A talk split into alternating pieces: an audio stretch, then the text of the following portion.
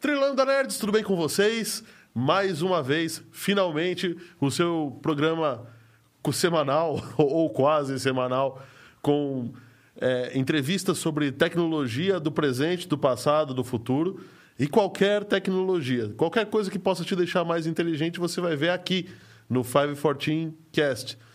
Que é uma 514, é uma alusão a isso daqui, ó. Para quem não nasceu nessa época, esse disquete aqui era de 5 polegadas, 5,25 ou 5 e 1 quarto.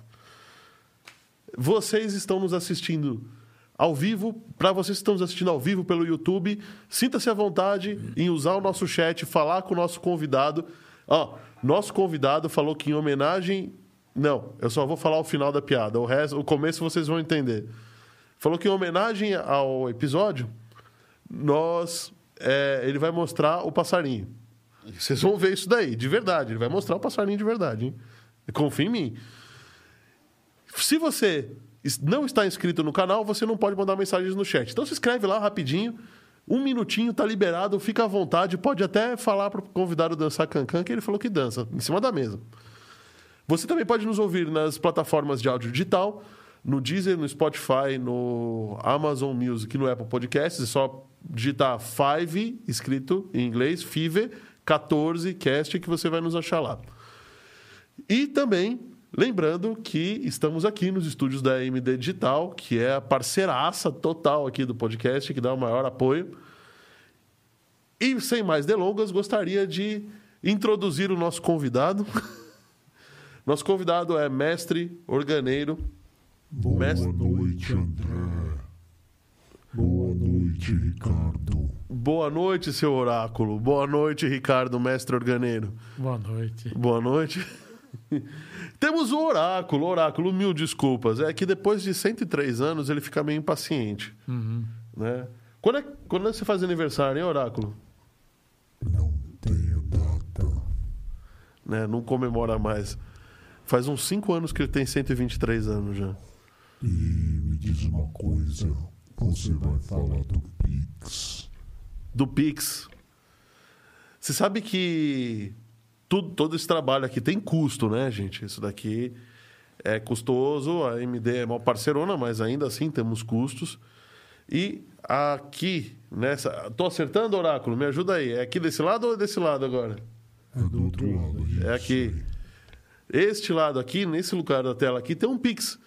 Que você pode nos fazer uma doação, se você quiser, ajudar a comprar as coisas aqui pro estúdio, trazer os convidados, pagar o cachê dos caras, que é caro pra caramba. E tudo mais a gente precisa, né? Dessa, dessa ajuda vinda de vocês. E agradecemos demais se você abrir o aplicativo do seu banco, escaneia aí o, o Pix. Essa música triste. É, eles fazem assim, ó. Você que acompanha o podcast. Eu não consigo mais, cara.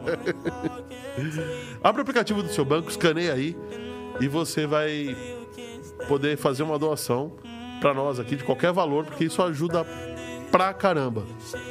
Vai, tira a música aí, técnica. Valeu.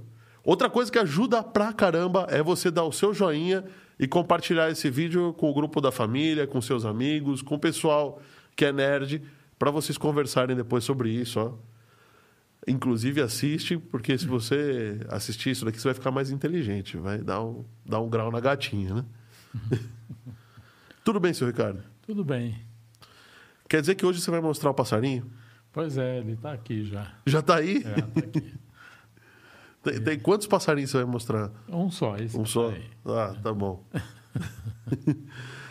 certo. Conta, conta. Você já veio aqui uma vez, Sim. mas eu acho que a, a galera ainda não veio. Não, tem pessoal novo nos assistindo.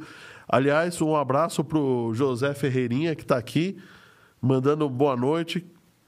Maneco Zago chegou aqui, falando aqui que estava até chorando com essa música, Oráculo. Você viu como funciona? Será que ele fez o Pix? O Maneco Zago, você fez o Pix?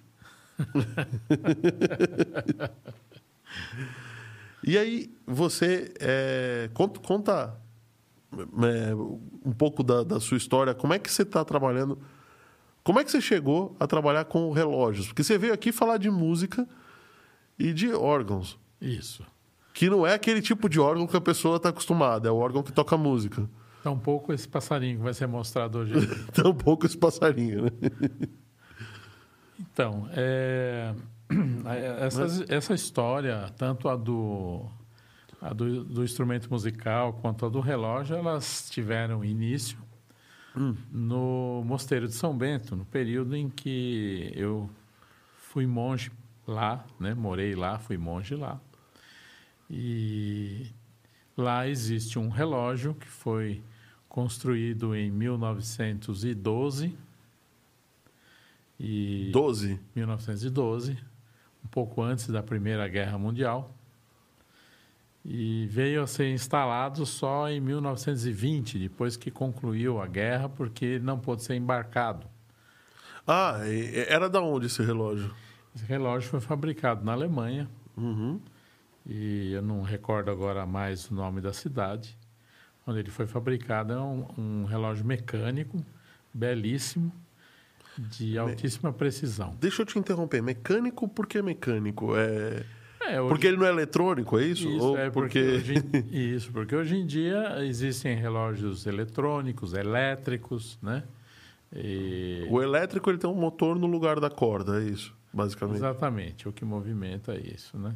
Tá. E o, o eletrônico ele usa o pulso do quartzo, né? Para dar a pulsação dos segundos, né? E hoje em dia existe relógio atômico. Eu não sei exatamente como ele funciona. Nunca Ah, esse eu sei. Você sabe. Esse eu Então, sei. Eu vou poder falar dele. né? Mas é ali que começou, né? Eu, eu, eu fiquei assim como um, um zelador do, do, do relógio, né? E então eu auxiliava o, o velho relojoeiro, já era um senhor velhinho, que cuidava do relógio. Uhum. E depois ele veio falecer, né? E aí eu continuei cuidando do relógio por algum tempo, né? Depois eu saí de lá e o relógio passou para a mão do neto daquele senhor, né? Que deu continuidade. Mas foi ali que iniciaram essas histórias todas. E conta pra mim uma coisa. Você estava no Mosteiro de São Bento fazendo exatamente o quê? Você estava estudando para ser padre?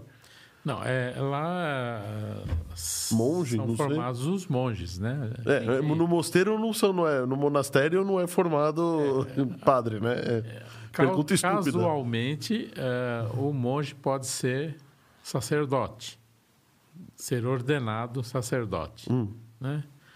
Não é é o padre, né, na, na linguagem mais popular, né? Mas ele está ali para ser se se tornar um monge, né? Contemplativo. Tá, agora eu vou te fazer uma pergunta que não tem muito a ver com o tema. Qual que é a diferença, então, de um... Uma pergunta totalmente leiga, né? Hum. Qual que é a diferença de um monge para um sacerdote? É, Você pode ser um monge sacerdote, Hum. ou você pode ser um monge que não é sacerdote. E monge pode ser... É, só tem monge cristão. Não, tem monges. Tem eh, monges budistas, né? eh, indianos, tem diversas. Mas é, o que que faz um... Qual é a atividade de um... É, por- O, o sacerdote, ou o padre, ele está lá e ele tem a... Ele é como um pastor, vai, para... Ele está ali como um líder da comunidade, né? Não, não tem uma comunidade ali no caso. Tá. Então, é, é que você está confundindo com o clero secular. Existem dois cleros o cle- na, na Igreja Católica, né? o clero regular e o cle- e o clero secular. O clero secular são os padres e os bispos que vivem no século, no mundo. Então, tem paróquias, tem dioceses, catedrais, etc. E o clero regular são aqueles religiosos que vivem sobre, sob uma régula, uma regra. né? Então é regular porque vive sob uma régula, que em latim regra é régula. Então, um, um- um santo fundador, como o caso de São Bento, ele escreveu uma regra de vida para que aquelas pessoas que quisessem se consagrar a Deus vivessem eh, sob aquela regra, cumprindo aquelas. Então, monge casa. Não. Não. Os ortodoxos, sim. Os, antes do cisma do. Os ortodoxos está falando da igreja A ortodoxa. igreja ortodoxa, os padres, todos eles casam. Todos eles casam. Isso. Agora, na, na igreja católica. Católica romana, não. Não. Tá. Mas- Eu, sei, eu sei que eu estou desviando um pouco do assunto aqui. Para mim, isso daí é uma- era uma dúvida. Então você curtia as ideias de São Bento, É, posso dizer assim. e foi lá viver como ele. É, procurar viver Procurar como, viver como ele. ele, como ele viveu e como ele recomendava que a gente vivesse Uhum. para se aproximar mais de Deus. Deu certo? Olha, hoje em dia existem vários fatores que a própria localização do mosteiro não favorece muito isso. É, aonde ele está agora, É, o centrão da cidade, um centro- Quando ele foi criado em 1598, no meio do nada, né? ali, aquele lugar, não tinha nada. Sim, não tinha nada. A, a vila de São Paulo era um pouquinho mais adiante, onde hoje é a Praça da Sé ali. O Largo de São, o Largo de São Bento, não, o pátio do colégio ali, né? Isso, ali era a, a vila de São Paulo, né? Uhum. O mosteiro estava um pouco mais retirado, como é comum aos mosteiros estar mais retirado dos centros urbanos. A diferença é que a cidade cresceu. Então a cidade cresceu em volta do, do, do mosteiro. né? Como aconteceu com quase todos os mosteiros no Brasil. Do Rio de Janeiro é assim, de Salvador é assim, o de Olinda é assim. As cidades se desenvolveram ao- no entorno do mosteiro e aí a vida contemplativa, que seria uma, Fica um pouco mais complicado, uma né? vida que seria uma vida de meditação e oração e estudo da espiritualidade, fica mais pra quem não é de São Paulo, eu fico imaginando a maluquice que é, porque você está lá no troncamento da Florencio de Abreu com a Santa Ifigênia, no viaduto do Chá, e com um monte de vendedor ambulante gritando para tudo quanto é lado, loja, carro de som. é, É, é, o ruído disso tudo não consegue chegar com tanta ah, força dentro. Lá dentro. É, lá dentro. Mas você não tem um espaço ao, ao ar livre um pouco mais eh, ligado à natureza, por exemplo, que facilitaria bastante, né? Bom, aí é, o- o- no mosteiro, claro que nessa, nessa época você precisava realmente ter um relógio para marcar as horas do povo, né? É, a vida, a vida, a vida do, do monge, né, a vida Hum. monástica, ela é pautada por diversas orações ao longo do dia. Sim, Então tem essa sinalização das horas é dada- importante, né? dada pelo relógio, que é muito importante, né? Eh, então a, a vida da comunidade, né, da, ah, da irmandade, eh, gira em torno de cumprir certos horários. E esses horários, obviamente, ali são ah, sinalizados pelo relógio. Não dá para você confiar no teu ciclo circadiano É, completamente, né? Exatamente. E é um relógio ali no caso, né, que tem o, o, o sino que marca a batida das horas, pesa 6 toneladas. né? O É levinho. É, o- É, os que marcam o, o, o quarto de hora, que foi tão famoso no passado, porque a rádio. Agora eu não lembro o nome da rádio. Era uma rádio muito famosa que tinha. Eldorado, Scala. Não, A Scala passava. Ela dava a hora certa diretamente do Mosteiro de São Bento. A Scala FM. Tá, colo- colocaram de novo, então. Não, a Scala era da, da década de 90. É, então tinha essa. Mas tinha uma rádio mais antiga, né? E então punha, aparecia o som dos três sinos que marcam os quartos de hora. Uhum. Então isso é o que, né, é, vamos dizer, era a- o que norteava, né? A vi- vida lá a dentro. vida lá dentro, né? Então é, é interessante ver a ligação do tempo com a, a organização da vida espiritual do monge Né? Que é, o tempo, em teoria, é uma coisa muito secular, né? Para você ter.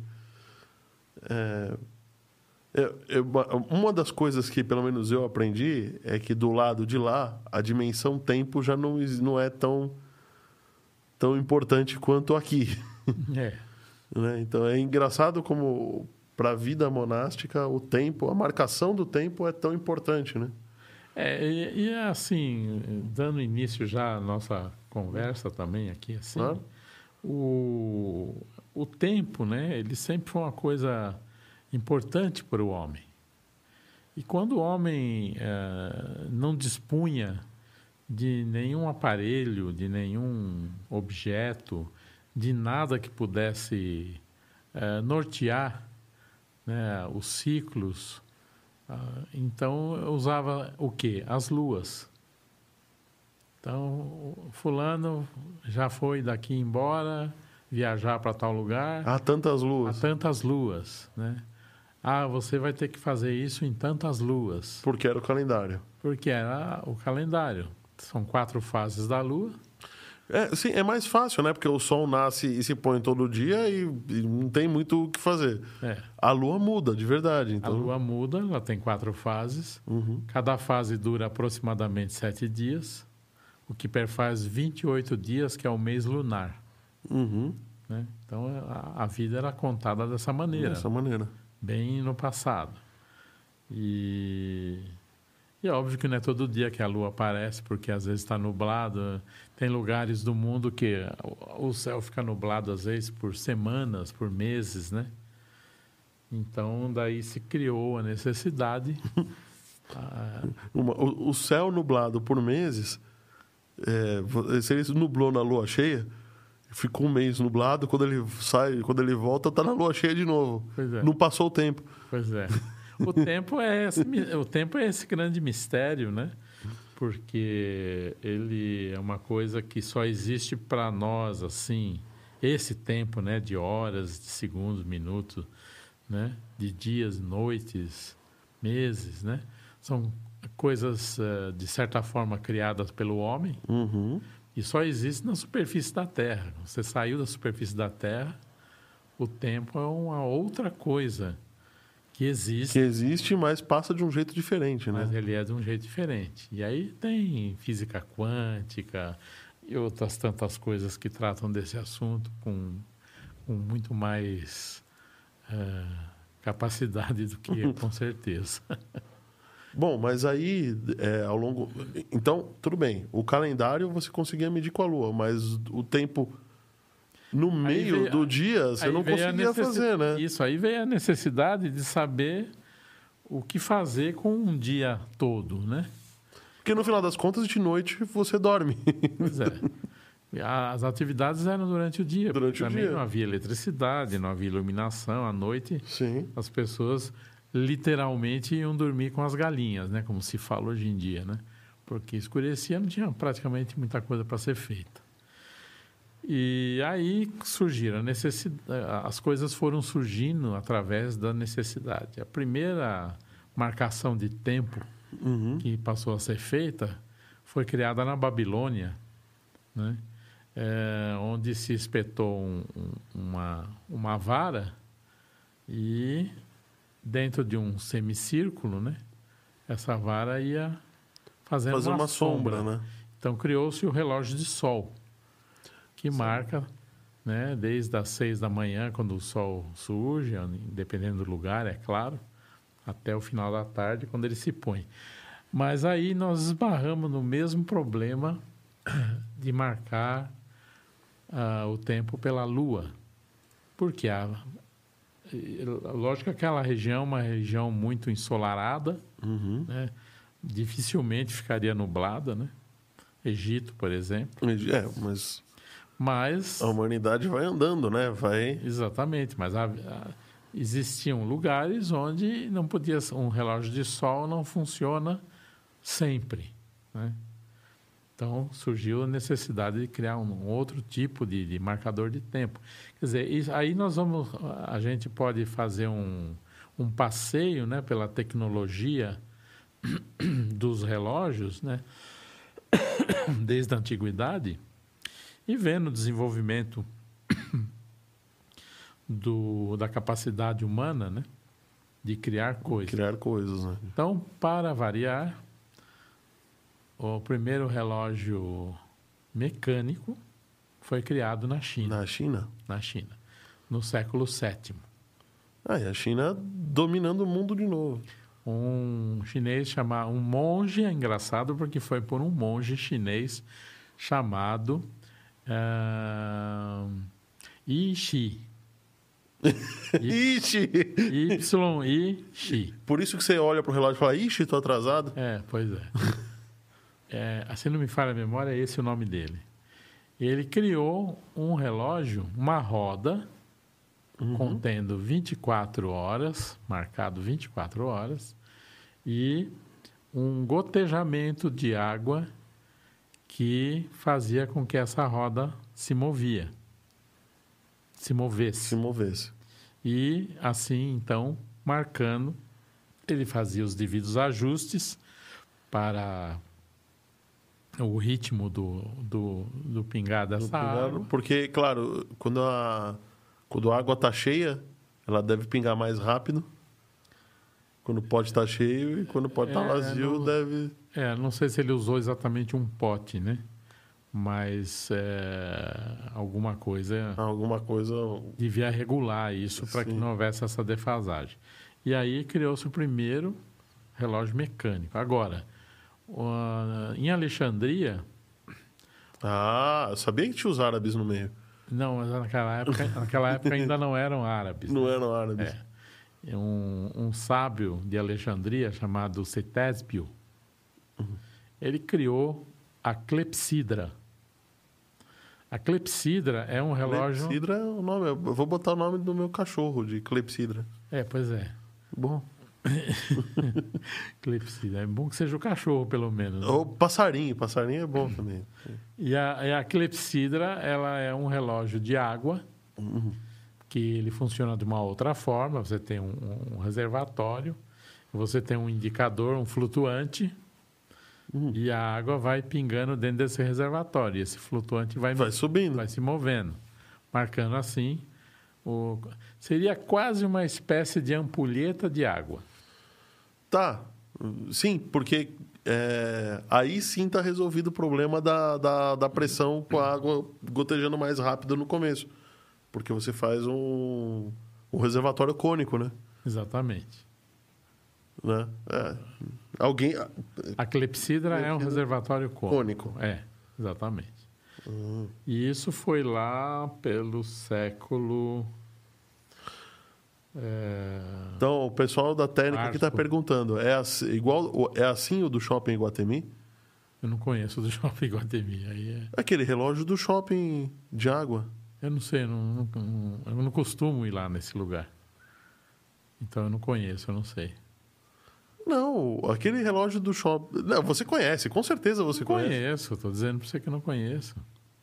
O shopping Guatemi aqui em São Paulo. Pois é, mas eu não vou ao shopping Guatemi, então eu não sei. É, mas é, é, é dos anos é, 60, 70 aquele relógio lá. Eu sei, mas eu não vou lá, então eu não conheço. então tá bom, tá bom. Não adianta você insistir. é... Então, é, a partir daí foram se desenvolvendo. Os, os, europeus levaram o relógio mecânico, também inventado na Europa, para os chineses, hum. que se maravilharam com o relógio mecânico criado na Europa. Né? Porque o relógio, o, o, a clepsidra. Não, a clepsidra era na Alexandria. Não, os, é, os chineses criaram um tipo de relógio mecânico movido a água. Isso. Mas, Mas os, os o, o europeu é o sistema que a gente. É o convencional que a gente está acostumado. É o mecânico com pesos, né? Uhum. Que movimentavam engrenagens, né? Então, os chineses, eles tiveram, assim, para si que aquilo era um, um divertimento. Como se fosse um divertimento. Olha só, vamos, deixa eu ver os comentários aqui. Tribu Z Games, Youssef Zeidan, tem um canal legal no YouTube. Para quem estiver assistindo depois, entra no canal dele. É, fala bastante de jogos. É, video, a, a, praia dele é videogame. Tá. Não é a minha, mas eu assisto o canal dele, é legal. John Anderson, fala amantes, boa noite. Tribu Z Gamers falando assim, disquete da Verbatim. É mesmo, e tem um Nacho aqui, ó. Também, viu? disquete antigo. Nossa, esse é velho mesmo. Carol Clarice Jackson. Acho que você deve conhecer essa, essa, essa daí, né? Sozinha. Conheço um pouquinho. Conhece um pouquinho, né? Carol Clarice Jackson tá falando, ele não conhece nada do shopping mesmo. É, sabe que nunca vou lá. Lá eles têm um relógio movido a água. E eu, eu- todas as vezes que eu vou lá, eu passo pelo menos uns 10 ou 15 minutos observando que alguma coisa faz a água subir até lá, é isso que eu não sei ainda. Tem um reservatório em cima, ele vai vai derramando numa colher e essa colher tem um pêndulo gigantesco embaixo. E ela vai derramando a quantidade certinha de água todas as vezes. Com a, com a ajuda do pêndulo, né? Sim. Aí a, a- os minutos vão enchendo com a quantidade de água certa. Quando chega lá em cima, tem uma espécie de um sifão que descarrega todos os minutos e leva essa água para encher uma hora. Então, uma hora é uma bola de vidro gigante que ela só se enche quando chega no minuto 59. E o ciclo começa de novo. E a hora que chega na hora 12, tem um sifão igualzinho dos minutos que leva tudo para o reservatório de novo. É, eles Então fizeram aí uma, uma, uma curiosidade, né? Eles, eles tiveram a ideia de usar a água que foi usada na clepsidra, né? E a ideia de fazer uma espécie de escape igual do relógio mecânico, né? Misturaram Exato. todas as, to- todas as escolas É, aí. exatamente. Mas é interessante isso aí. Eu não, não, não tive oportunidade de ver ainda isso aí. Eu- É um, é um.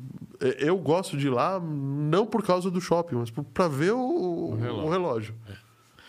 E O Bruno de Pietro tá falando aqui, esse relógio é pip mesmo. ah, tá. E Rosimeire Clérice, minha prima. Parabéns, Ricardo. Ah, isso aí é. Pedro, parabéns, pai. Valeu, galera. Obrigado por estarem entrando. Pega esse link, compartilha aí com todo mundo. Vamos fazer esse podcast bombar, porque tem muita história boa hoje. Esse cara aqui é um baú. Eu gosto de trazer ele. Ele a gente já, che- já passou pela China, é, por Alexandria e estamos na Europa e voltando para a China, por enquanto. É, né? por enquanto. Então tá. É daquele. É, tem algumas curiosidades aí do relógio do shopping. Ah, Ele é de 1982. Tem 250 litros de fluido, 8,5 metros de altura. aí, ó. O Oráculo sabe tudo. Você Oráculo. estava lá na inauguração, Oráculo? Eu já era velhinho já. Já era velhinho, né? então, é, de forma que a- a- a- as técnicas do relógio mecânico foram se desenvolvendo. Em Paris, por exemplo, ah, na conciergerie, que era a antiga prisão, ainda funciona. Funciona de um museu lá, ainda funciona, acho que a polícia lá, na conciergerie de, de Paris, na, no canto, numa esquina, tem um relógio belíssimo, com acabamentos em ouro, que Poxa. foi mandado fazer e colocar, e foi mandado colocar lá pelo rei São Luís. Quer dizer, isso lá pelo ano mil. Ou seja, aquele relógio está funcionando há mil Há anos. mil anos. Só uma coisa muito simples assim. Paris foi fundada também a, a- perto do ano 1000, não foi? Não, Paris Não. já vem desde a época romana. Desde a época Desde romana. antes de Roma.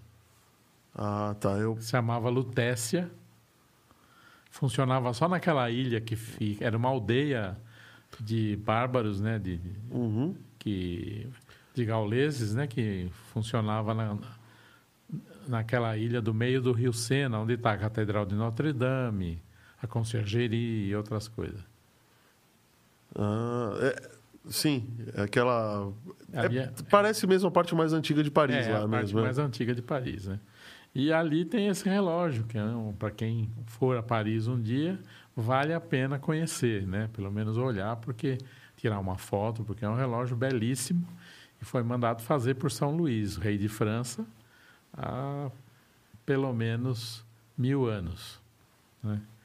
É, então, mil, 1020 anos tá lá, né? É, Funcionando. Mil, 1021 anos, né? 1021 anos. E aí é interessante. E esse já era mecânico. Já mecânico, né? Com pesos, né? Seguramente. Com pesos e uma. Deve... Não sei se existia catraca na época, né? Pra você. Deveria. Não, catraca. É, catraca tem, porque você sobe o peso e ele fica preso na catraca. Porque depois, como é que. Eu, fico, eu tô imaginando agora, naquela época. O relógio de peso, eu imagino como é que ele funciona. Tem um peso no alto, um peso mais leve do outro lado. Não, Não? não. Você, Errei. o- você sobe o peso manualmente. Ou hoje em dia existem motores que sobem o peso automaticamente, né? Uhum.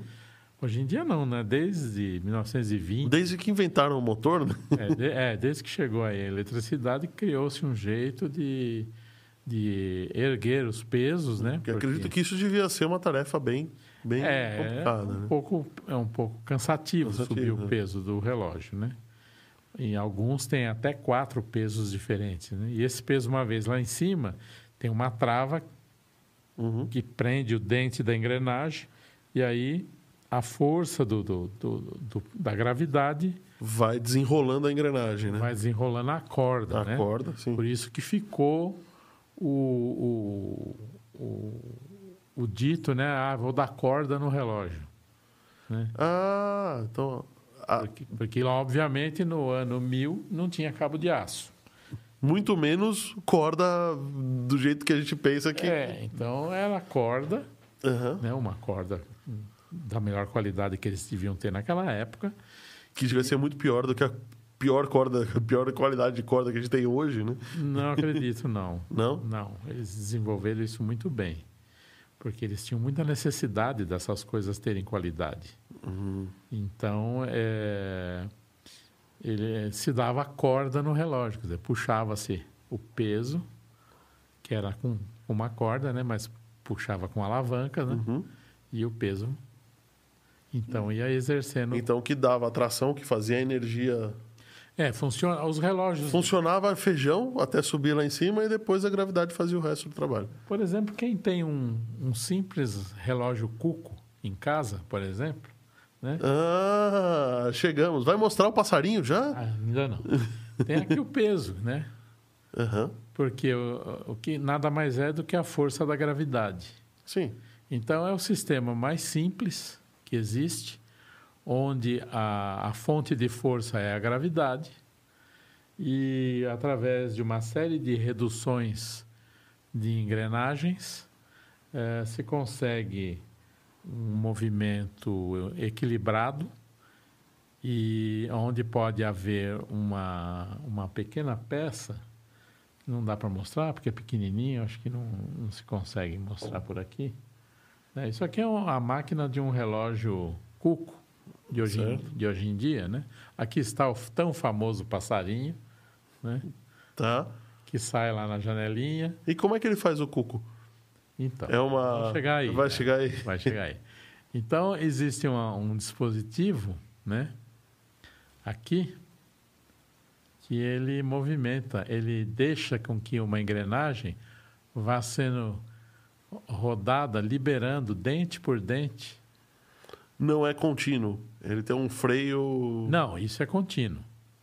Não, mas é- ela libera dente por dente. Ela não tem um movimento contínuo. Ela é Então, eu cadenciado. vou, eu vou tracionar aqui com o dedo a Deixa engrenagem. mais pra cá pro pessoal ver. É, a engrenagem que, que é tracionada pelo peso da gravidade. Tá. E ela movimenta, então, o pêndulo, né? Vamos dizer assim, né? Eu não, eu não trouxe todas as partes, então não vai dar para pôr isso aqui. Mas vai poder, vocês vão poder observar aqui já o funcionamento dele. Ah. E aí o pêndulo tá ali pra dar, uma, dar resistência no. Para dar ritmo. Pra dar ritmo. Que você precisa ter o ritmo Uhum. correto para alcançar que isso, esse movimento seja feito de segundo em segundo, para que o relógio tenha precisão. Então, o pêndulo que regula o escape. Ah, ele não é um mero peso, bobinho. Ele tem uma regulagem embaixo, Tem. deve ser calibrado. Tem um né? chumbo aqui, olha, tá vendo? Chumbo Ah, aqui, ó. tô vendo. E aqui tem uma regulagem, onde o peso pode ser deslocado mais para cima ou mais para baixo, para ele andar mais rápido quando ele sobe, ou ele andar mais lento, Porque você aumenta o período, você está aumentando o tamanho dele. você aumenta então, o tamanho do pêndulo, do né? pêndulo, né? Da- do pêndulo. E isso que se, que se consegue fazer para a regulagem, para a precisão do relógio. O- entrou aqui conosco o Bruno Adi Pietro e o Jerônimo Machado. Jerônimo Machado é Patrício. Sim, Veio para cá com dois anos, não tem sotaque nenhum, mas é, é da terrinha. sim. E mandar um recado pro Jerônimo, que ele esteve aqui, inclusive. Falar, ô Jerônimo, a gente está falando de tecnologias que são um pouco antes da eletrônica, porque ele é engenheiro eletrônico e construiu alguns, algumas coisas interessantes, mas Sim. Para ele esse mundo eu acredito que seja novidade também. É, é- é interessante, porque é, se a gente pensar que um relógio desse, né, ou um relógio de torre de igreja, ele é concebido para durar mais de um século, pelo menos. É, é, bem diferente daqueles que você compra no camelô que usa uma pilha atrás, né? É, isso são descartáveis. Sim. Isso são coisas do mundo descartável. Nós estamos falando de mecânica que é feita para durar século, dois séculos, três séculos. Tem alguma, alguma questão de escolha do material para isso? Tem, onde Tem? há onde há atrito mais constante, Hum, são usados metais diferentes. Por exemplo, ferro e bronze. Né? Porque não, o onde bronze é muito mais mole do que o ferro. mas você tendo atrito de ferro com bronze, não há quase desgaste. Isso leva muito tempo para apresentar um desgaste significativo. Daí o automóvel ter bronzinas, aonde gira o girabrequim do automóvel, Uhum, que é uma peça que trabalha constantemente, constantemente. e faz o, o esforço para movimentar todo o automóvel, ali ele gira dentro de um eixo, o eixo de ferro, né? Uhum. Gira dentro de um De uma mancal, bucha, de uma mancal bucha de, de bronze. de bronze. Então, o princípio é o mesmo. né? Você tem pontas de eixo, né? as pontas de eixo da- das engrenagens aqui, feitas em ferro, trabalham em cima dessa superfície de, de latão, de bronze, latão, que não há, então, um desgaste significativo. Então, você pega um reloginho desse aqui, assim, com a família ele já está há 70, 80 anos. E tá muito bem, obrigado. Está muito bem, obrigado. O desgaste é mínimo. O, o desga- da máquina, a madeira deve ter ido pro, pro vinagre já. É, mas, é- mas às vezes dá um cupim lá e pronto, né? E já é a, a, a morte dele, né? Mas então essa, essa tecnologia, ela não foi pensada num mundo de descartáveis, ela não foi pensada num mundo eh, onde há um, um, uma- um mercado de consumo onde você tem a necessidade de estar trocando as coisas, o carro, o televisor, a, a lâmpada. Então era uma coisa onde a, o, o, o ponto de honra de uma empresa que fabricava, por exemplo, um relógio era a durabilidade e a precisão do relógio. Óbvio, você pode falar assim, ah, mas hoje nós temos um relógio Ah, atômico um atômico, né? que não dá nenhuma defasagem. Vai- vai- até ele atrasar um segundo, já passou duas gerações, né? Pois é. Então, lógico, em termos de precisão, hoje em dia tem coisas muito mais eh, eficientes Sim, sim. tecnologicamente, né? Mas é, é interessante a gente olhar para o passado e ver da onde isso veio. Essa preocupação com a precisão. Esse relógio do Mosteiro de São Bento, Hum. que é de 1912, ele é o máximo que em mais de um século, né? Já Uhum. que ele que ele está lá trabalhando, a, a vez que ele deu, se não me falha a memória, a vez que ele deu o maior diferença, acho que foi 40 e poucos segundos.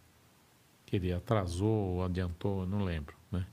Mas isso não fui eu, isso já ainda era o, o técnico alemão que cuidava dele. Né? E como é que vocês naquela é hoje é fácil porque hoje está todo mundo ligado em um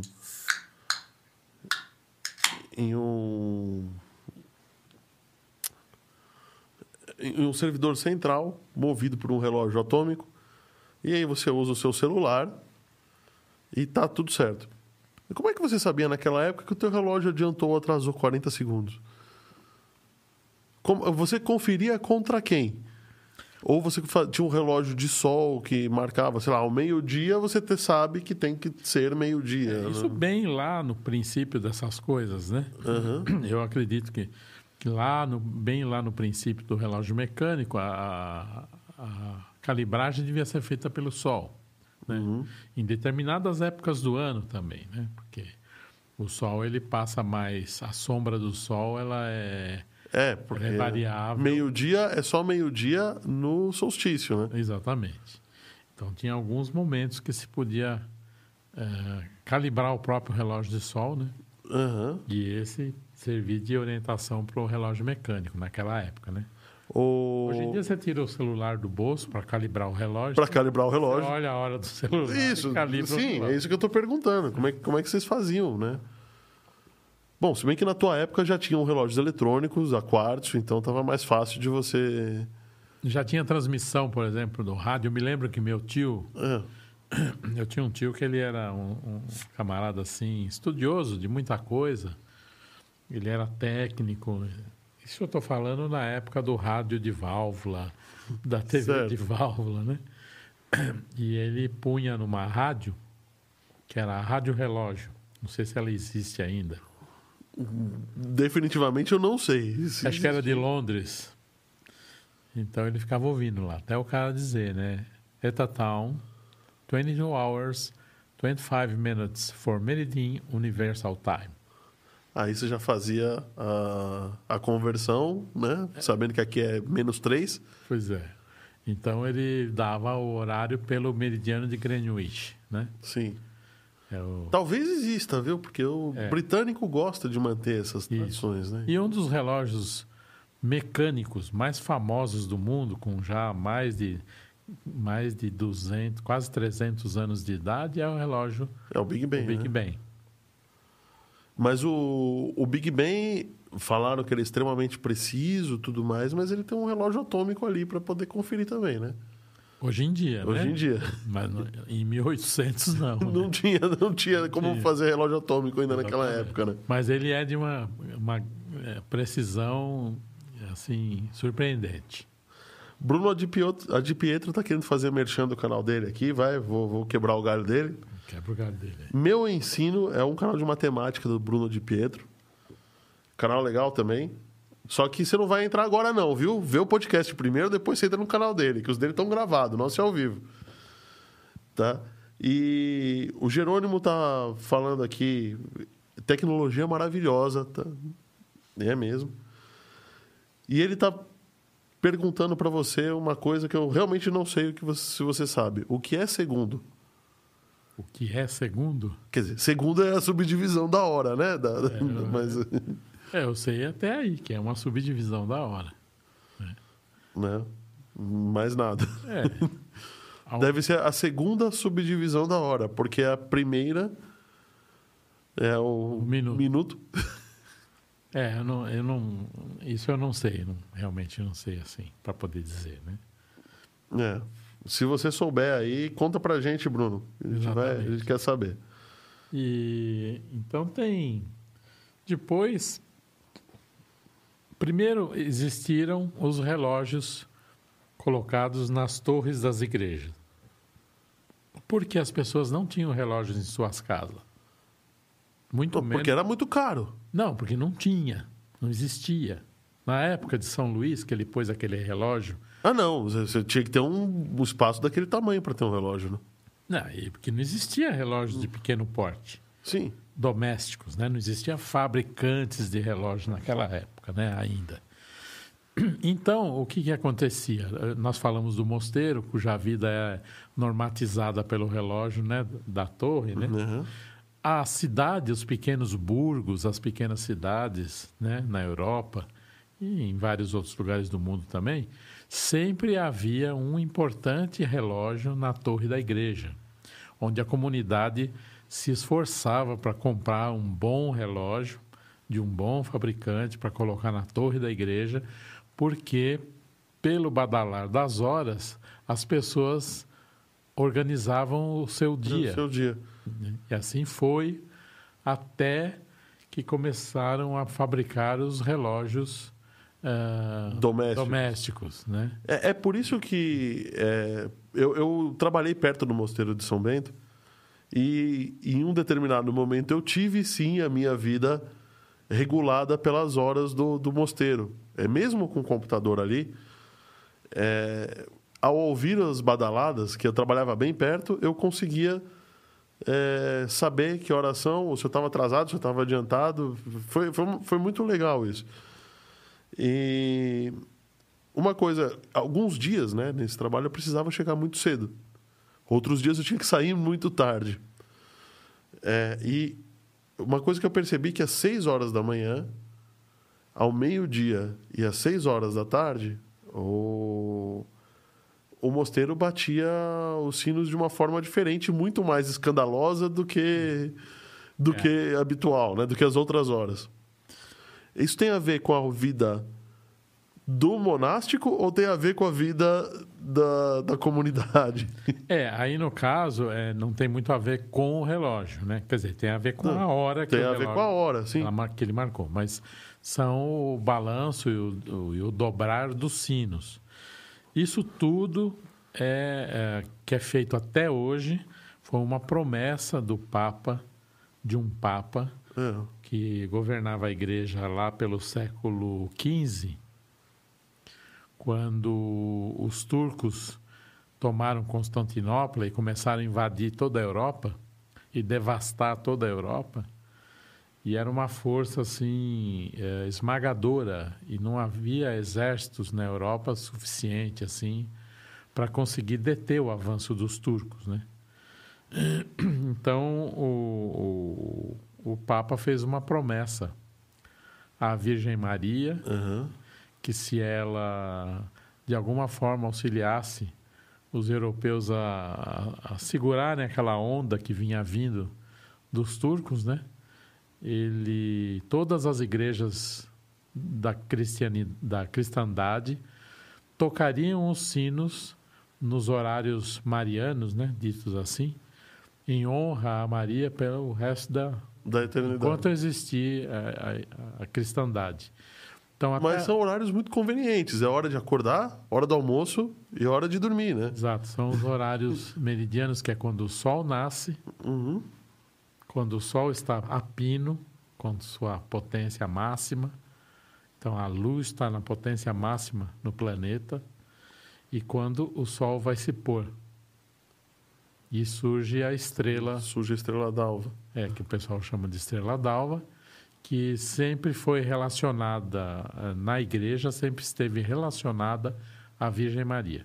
Ah. Então tem, é, esse é o motivo porque se tocam os sinos às seis da manhã, meio-dia e seis da tarde. Hoje em dia, às seis da manhã, muitas igrejas já não tocam mais, porque senão é um rio de telefonema xingando o padre com os nomes bonitos, mandando o padre para os lugares feios. Então, de seis da já manhã. Já dão uma segurada. É, Seis da manhã não tem sido mais tocado, praticamente. Estão quebrando a promessa do Papa, hein? Pois é. Depois vão ter que se ver lá em cima. Só, com... só falta aparecer um monte de turco aí agora. Na agora, porta né? Da porta de casa.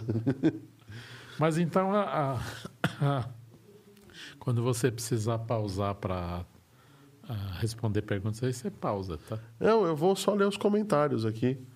O Bruno está falando: olha, se não for verdade a explicação do segundo, foi bem colocado. É, eu realmente não sei, eu só acho que seja isso. É, ninguém precisa marcar o tempo dessa forma, ninguém se preocupa com 20 ou 40 segundos. A gente estava falando da, da precisão nessa hora. Uhum.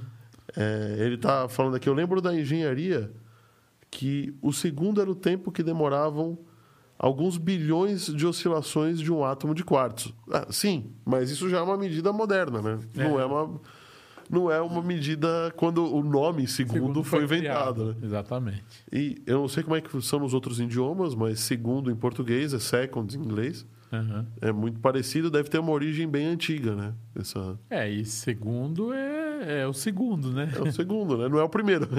Exatamente, né? É, Bom, por enquanto é só isso de comentário. Galera, compartilha aí o vídeo da gente. Vamos fazer esse vídeo bombar. E não se esqueçam de nos, nos seguir nas plataformas de áudio digital. O Deezer, o Spotify, o Amazon Music e o Apple Podcasts. Porque depois vocês podem ouvir a gente aí à vontade nas plataformas de áudio também. Né? Ainda falando do relógio de torre, né? É. Eu trouxe aqui uma, uma reportagem de uma, uma revista que acho que até existe até hoje, né? A revista Quatro Rodas. Eu acho que existe, porque agora, depois da internet, o mercado de revistas. É. Bom, o site existe, com certeza. Ela é bem novinha, que você vê que está sendo feito o teste do Fusquinha e o 147 aqui, né? É verdade, né? Tem o- o- fotos exclusivas, um novo Opala. Pois é, exatamente. Então, essa revista, ela tinha uma... Ah. uma Ela tinha uma sessão de turismo muito legal, né? É, André, esse Opala aí é de 1981. O Opala, seu Opala é de 81? Não, é mais antigo. esse aqui é mais antigo. Essa revista é de 1978. Nossa, é porque o meu pai tinha um bem parecido que era 81. 81. Igual tá na capa. E eu já era bem velhinho. Esse não é o das portas? É, Esse aqui é 81. Tá aí. Olha, tem uma coisa que não pode mais fazer. Olha a contracapa da a, a parte de trás da ah, revista. minto, minto. Ela é de abril de 79. Ah, ah, pode ser. Porque é de 79 e. Era fabricado em 79, ah, 70, É, em 81 era bem capaz dele ter Tem o comprado mesmo esse mo- modelo. mesmo né? modelo Mesmo modelo, é É bem capaz provável. mesmo, bem provável. E essa revista ela tinha um chamado Caderno Paulista, É. onde eles fizeram uma reportagem a respeito do relógio do Mosteiro de São Bento, né? E foi comigo essa reportagem, na época eu que cuidava dele. Tinha cabelo preto ainda, né? Tinha, tinha 23 anos, 22 anos por aí. Toma cuidado com essa revista aí. É, pô. isso aqui é uma relíquia ainda, né? Então são os- Ela é relíquia por vários motivos. Por ser antiga, por ter uma reportagem sua, por ser uma revista, que revista hoje já é relíquia. já é relíquia e eu já sou uma relíquia. Eu lembro bem dessa revista. Eu tinha acabado de colocar meu óculos de grau. Nossa, eu não, ouvi- não, não entendi, só entendi óculos de grau, oráculo. Eu lembro bem desta revista. Eu era bem velhinho. Foi logo que eu coloquei o meu primeiro óculos de grau. Ah, entendi. Então traduza, porque eu também. Ele, ele lembra bem dessa revista, que ele já era bem velhinho, foi logo que ele colocou o óculos de grau. Ah, tá. Quando ele tinha mais ou menos uns 100, cento e... Não, não, era, tinha menos de 100 anos. Ah. 80 tinha menos de 100 anos. né? Certo. Então, é, nesse caderno paulista, eles fizeram um- um- uma reportagem é, que chamava Os Relógios que Marcam a Pressa da Cidade. Nossa, a foto é bem interessante, porque eu conheço bem o, o Mosteiro de São Bento. Tem aqui embaixo os dois anjos e o Ano Domini 1912. 12. Ah, AD é ano domini. Ano do Senhor de 1912.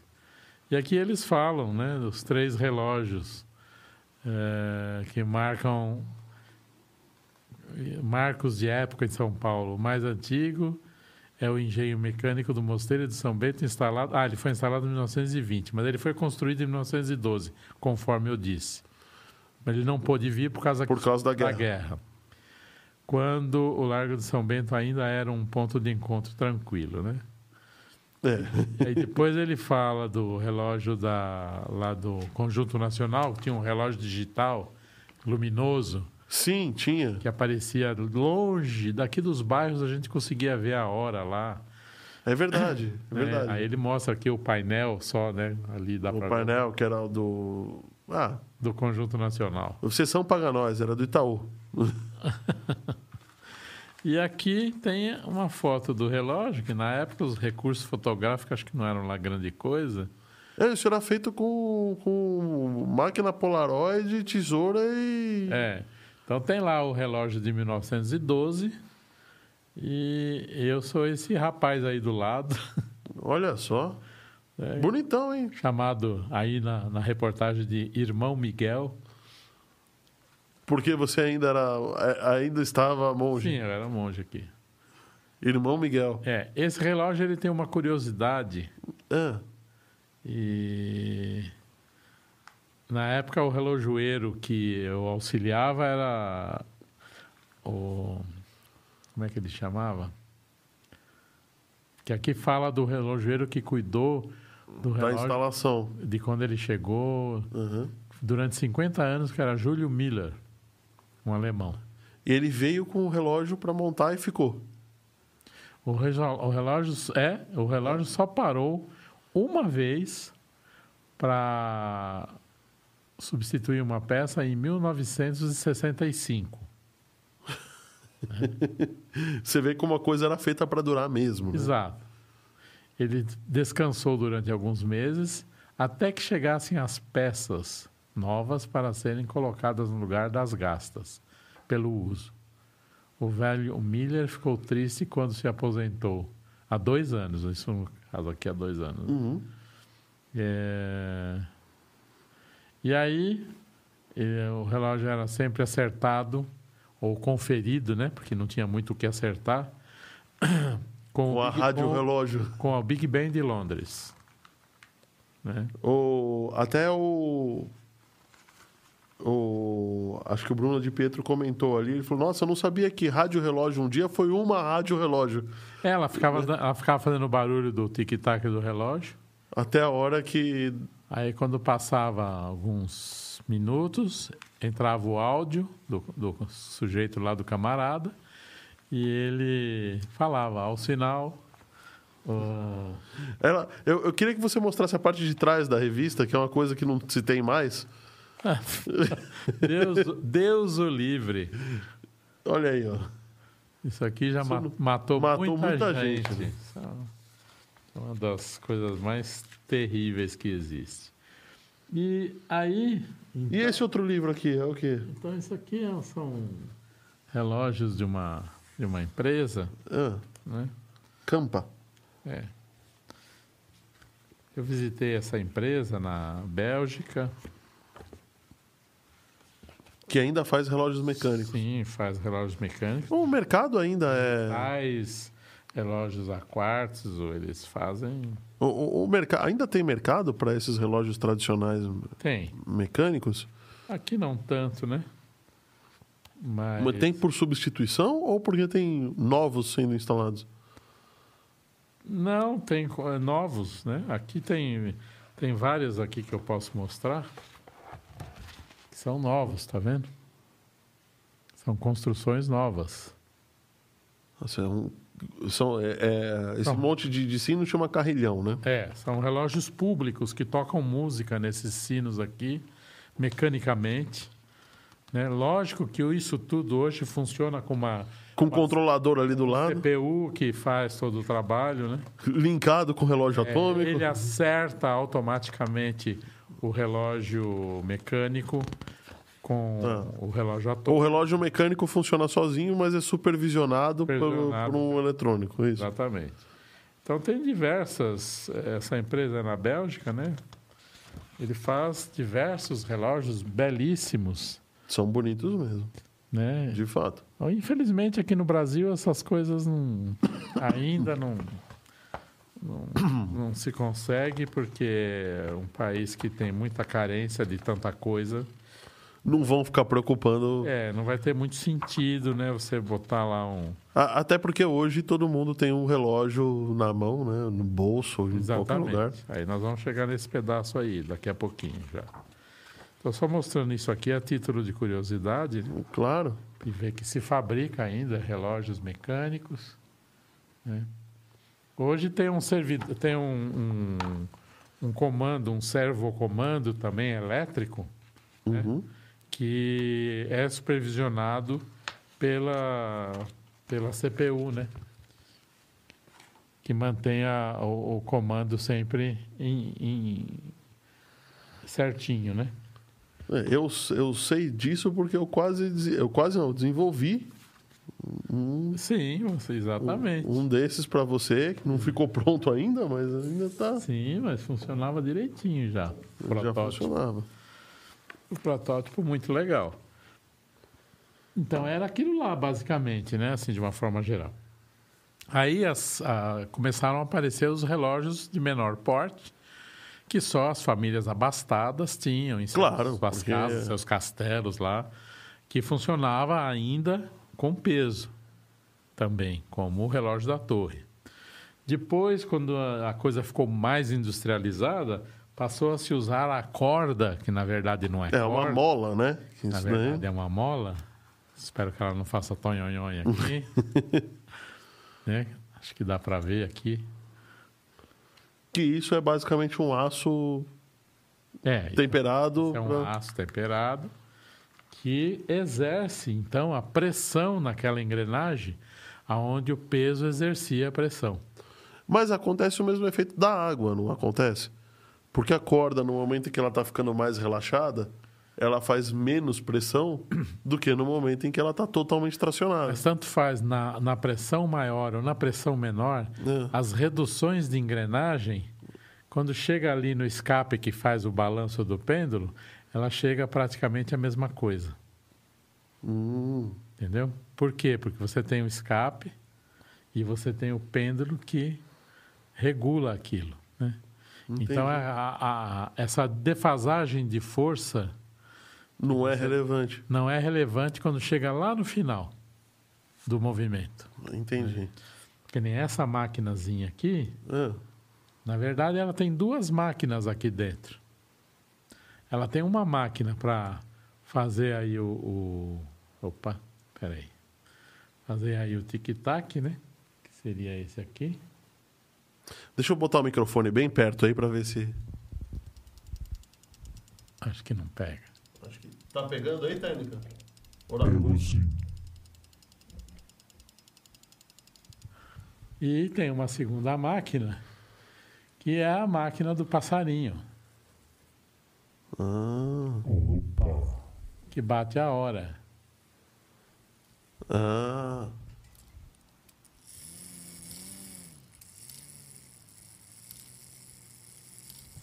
E essa hora bate, então, tem um, um pêndulo aqui, um pêndulo não, um, É um martelinho, Um que martelinho. bate numa. num- num sininho. É, alguns são um sininho, esse aqui no caso é uma- um fio de aço enrolado, né? grosso, né? Um Para fazer bom. É Dom, dom, dom, né? E aí ele tem essas duas bracinhos É. que vão, no caso desse relógio, que é um cuco, né? Que vão acionar dois tubinhos iguais aos de órgão. Ah, eu sempre quis saber como é que faz o barulho. Exato. Você Ah. tem aqui dois, duas flautinhas iguais às que tem dentro de um órgão e um fole.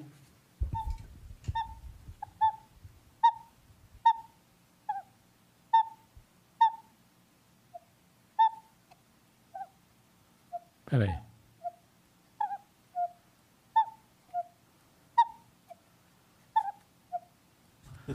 O dedo não é tão preciso quanto a máquina ali.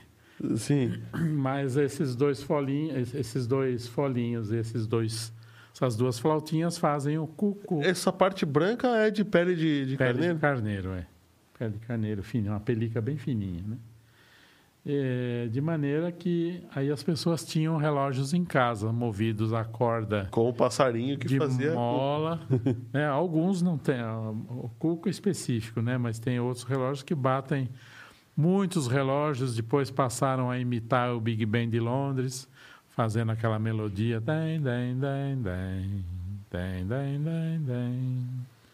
Né? Então a maioria dos relógios. Aí houve uma grande indústria de relógio chama, alemã chamada Junghans que, que mandou centenas, milhares de relógios para o Brasil, para o mundo. Aham. e tem muitos relógios deles ainda funcionando perfeitamente.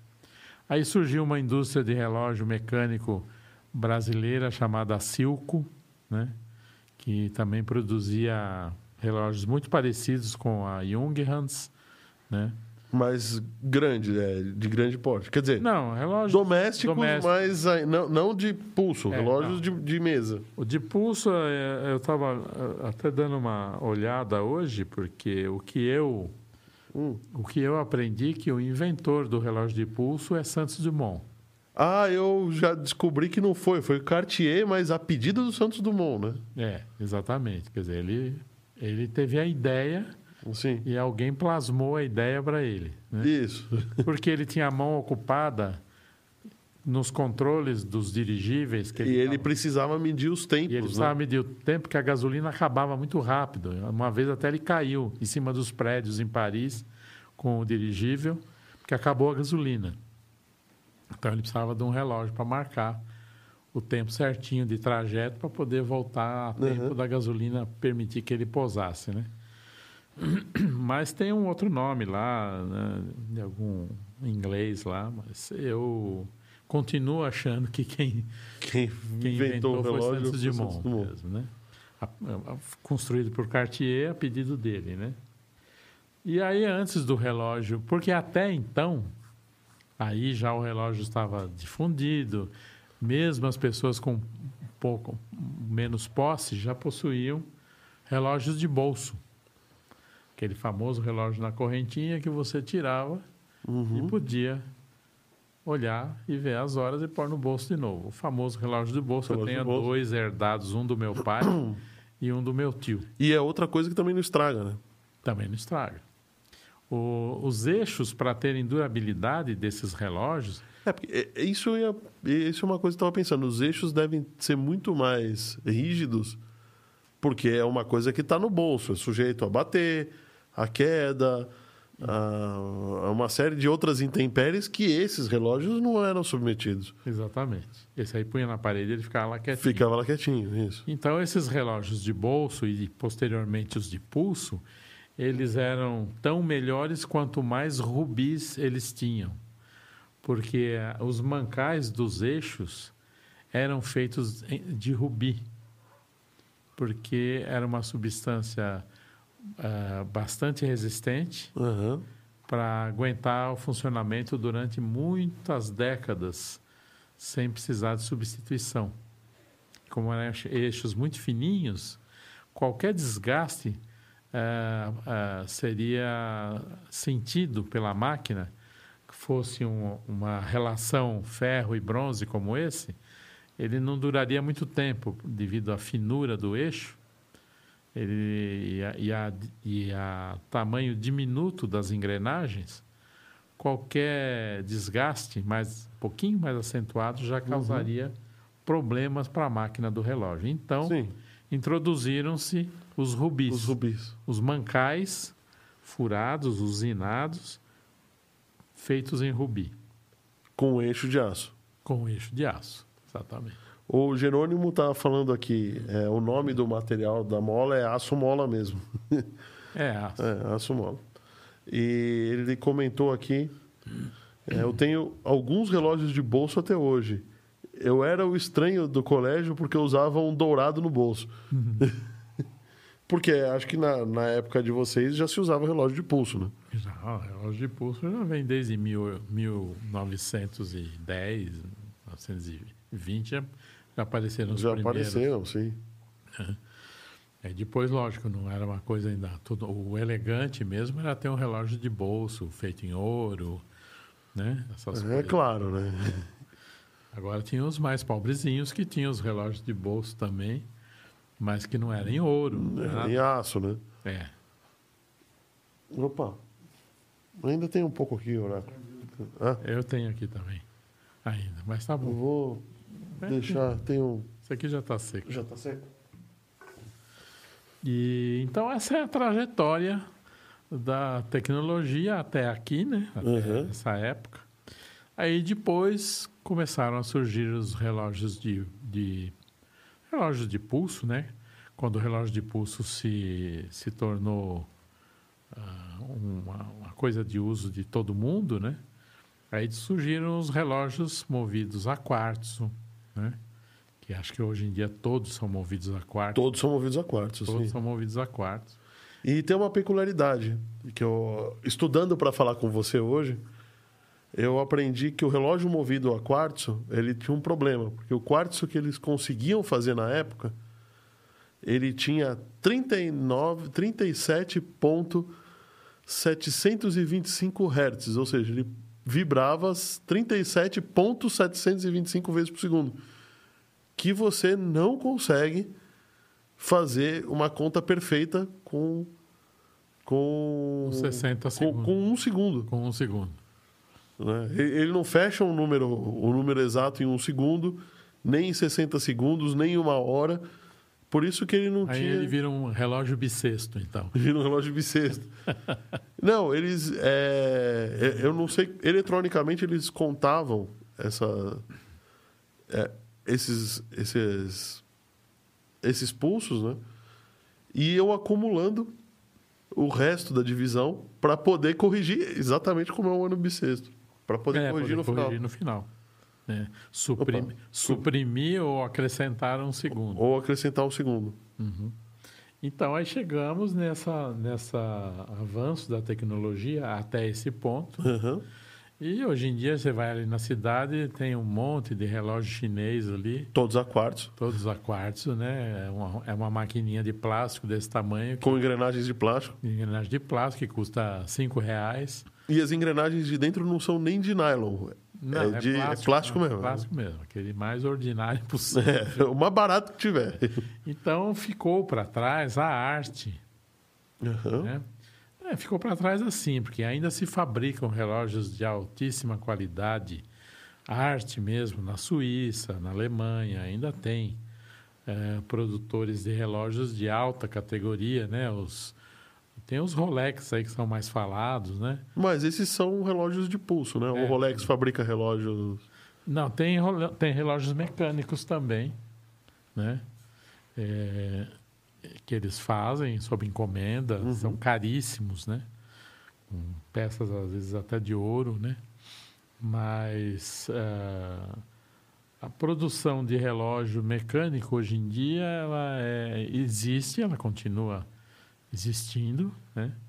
Mas no continente europeu, né? Talvez, talvez no Japão também, não sei. O Japão, depois da guerra, começou a copiar Tudo, né? tudo, né? Então, apareceu aí a Seiko, a Oriente, né? Que faziam relógios muito bons, né? Eu me lembro que eu, quando eu fiz, assim, meus, acho que 14, 13, 14 anos, assim, a primeira coisa que eu fiz foi comprar um relógio Oriente, né? Numa relojoaria de um, de um- de um japonês lá, que tinha no bairro. E a gente fazia isso assim com um carnê, né? Para pagar não sei quantas prestações, prestações, porque o relógio era caro, né? E É o celular, é o celular de hoje. celular de hoje, É o celular de hoje. E hoje em dia, finalmente, né? Todo mundo tem o que para ver horas? Celular. Ninguém, quase ninguém usa. O pessoal Ou seja, usa- o relógio voltou pro bolso, né? voltou pro bolso. Quer dizer, hoje em dia ainda tem uma moçada que usa uns relojões assim, que dá até problema na, na coluna, Na coluna. cervical, né? Mas, é, é, via de regra, todo mundo usa ah, celular para ver hora, né? E, e hoje em dia tem um reloginho, por exemplo, da, acho que da Apple, que é, Ah, sim. Esse é um espetáculo. é um assim, espetáculo, que é, é o avanço Ele mede, avanço. inclusive, ele faz um eletrocardiograma Ele é o avanço do avanço do avanço do, Do- relógio. do relógio. É. o Roberto Castro, que eu esqueci de, de falar um oi para ele, entrou aqui. Também ele falou: após a, década de 90, todos os mecanismos de precisão são baseados em materiais si- sintéticos. Porque na década de 90 conseguiu-se sintetizar o diamante, né? E que acredito que seja melhor do que o rubi. Só que era muito caro para você É, fazer na época. né? Não, É, o, o Bruno de Pietro aqui falando: olha a matemática dos números inteiros chegando aí de novo, né? Na Fórmula 1, o Roberto Castro está falando, todos os relógios são Rolex. É verdade. Inclusive os de, os, os de precisão para medir a chegada dos carros. Né? Exatamente. E o Jerônimo falando assim: tive dois relógios ômega. Era o máximo na época. É, ômega era. Eu tenho um de bolso ômega. Poxa, herdado, né? Herdado. Herdado, né? Herdado do meu tio, é. O.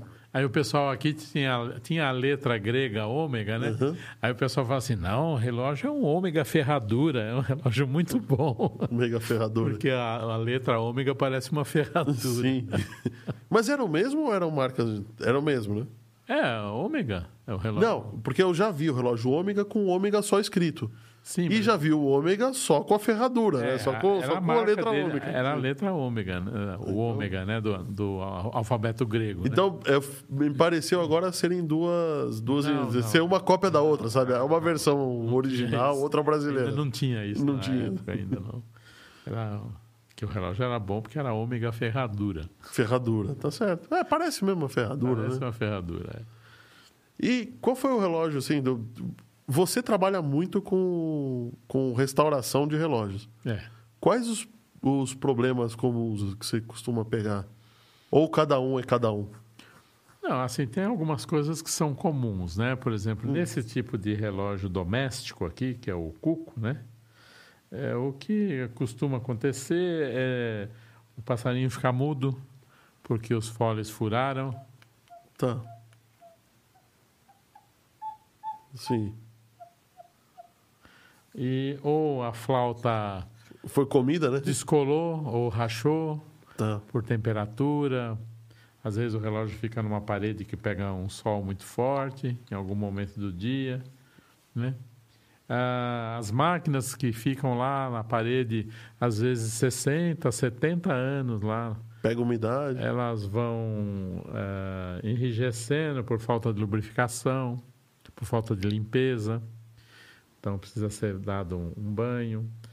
Aí as- ah, o que mais desgasta, mas mesmo assim é são raríssimos os que precisam ser substituídos, Hum. é justamente o, o- o escape e a âncora, que é o que faz o tic-tac. É a, a engrenagem. Porque é onde, ela tá, onde exer- exerce força, né? É onde ela a- a- exerce a força, né? Uhum.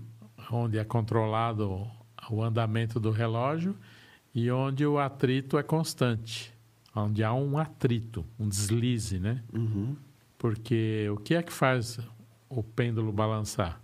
O peso, sim, mas na âncora, que é uma pecinha pequenininha, parece uma, uma âncora mesmo, ela tem dois lados. No final dela tem um chanfro no metal, assim, às vezes de um milímetro, dois milímetros, um milímetro e meio.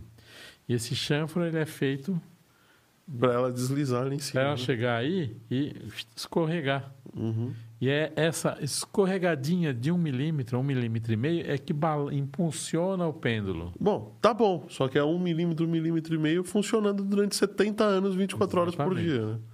Mas o que faz funcionar ali mesmo da sequência do. Porque o, o pêndulo ele precisa ser impulsionado. Precisa? Precisa Bom, ser É, impulsionado. sim, precisa, claro. Senão ele Senão para. ele para. Tá bom. Porque um pêndulo ele tem um movimento né, pendular, né? Sim. Mas esse movimento pendular, se não tiver uma, uma, um impulsionamento, uma fonte de força, ele para. Né? E isso é dado pela, pela âncora, na engrenagem que está com a pressão do peso lá embaixo. Então, essa pequena ah, escorregadinha, vamos dizer assim, Uhum. que a engrenagem dá na âncora é que mantém o pêndulo funcionando. Funcionando. É um movimento mínimo, né? E isso é um movimento mínimo. Então, se o relógio fica fora de posição, em vez dele fazer tic-tac, ele faz tic-tac. Ou tac-tic, qualquer coisa assim. ele vai indo, vai indo, vai indo, vai indo, ele para. Eu imagino o cliente ligando pra você lá na R Clerice, lá falando: escuta, eh, meu relógio parou. Qual, qual o barulho que ele faz? Ele faz tic-tac, tac-tic, tic-tic, tac-tac. Não, É, não, a gente não chega nisso. não. Mas é uma vez colocado no lugar, né? Hum. Tem duas duas pequenas eh, parafusos, né, com que são regulados manualmente, que ele tem uma cravazinha que vai manter o relógio parado na parede ali naquela posição. A gente coloca, regula, Coloca, bota um nível ali para ficar. é, e a, é a gente vai pelo ouvido, né? Uhum. Ouve e vê se ele está na posição certinha. Então, quer dizer, essas coisas mecânicas dependem de todos os ajustes, equilibrar, calibragem, equilíbrio entre as peças, né? Que hoje em dia Ninguém mais para para fazer isso. ninguém mais quer parar para fazer isso. Mas é uma arte que veio acompanhando o homem desde lá do, do, do- do século VII antes de Cristo, século X antes de Cristo até hoje, né? Que se ninguém fizer nada, daqui mais alguns séculos irá desaparecer, vai constar só em, em enciclopédias, Enciclopédias, né? digitais e outras coisas. O Roberto Castro comentou aqui, é, na verdade, o material sintético era quartzo mesmo, que se usava. Eu não sabia que se sintetizava quartzo. Bom, se consegue fazer diamante, quartzo é, é o mais fácil. Né? Ah, deve ser. Eu- ele está falando aqui, aspirina, pergunta se o Ricardo já pensou em usar tecnologia de impressão 3D para criar peças de reposição. Não, porque assim não tem uma demanda de peça tão grande que se justificasse. Mas a impressão 3D, ela não é para para alta demanda, ela é justamente para você produzir alguma coisa que você não consegue mais produzir em larga escala. Uhum. É bom, por enquanto ainda não houve falta houve. De, de, de peças assim e, e o custo das peças não são tão caros, né? Não sei se, se valeria a pena. Talvez no futuro seja necessário, né? Porque muitas peças já, com o passar do tempo, vão deixando de serem fabricadas, né? Sim. Mas também nada impede de você pegar a peça velha, chegar para alguém que traz algum metalúrgico e falar, ó, É, faz aí, né? é uma pessoa que tiver um, uma CNC, Sim. Ele é capaz de reproduzir qualquer peça metálica, né, através do computador e da máquina. Eu lembro que na tua oficina, deixa eu, deixa eu reproduzir os comentários aqui. Vai lá. O Jerônimo colocou aqui, falou, a batida do pêndulo tinha que ser simétrica, senão o relógio estava torto. É Isso É. daí, né? É exatamente o que nós explicamos aqui. É. É... O...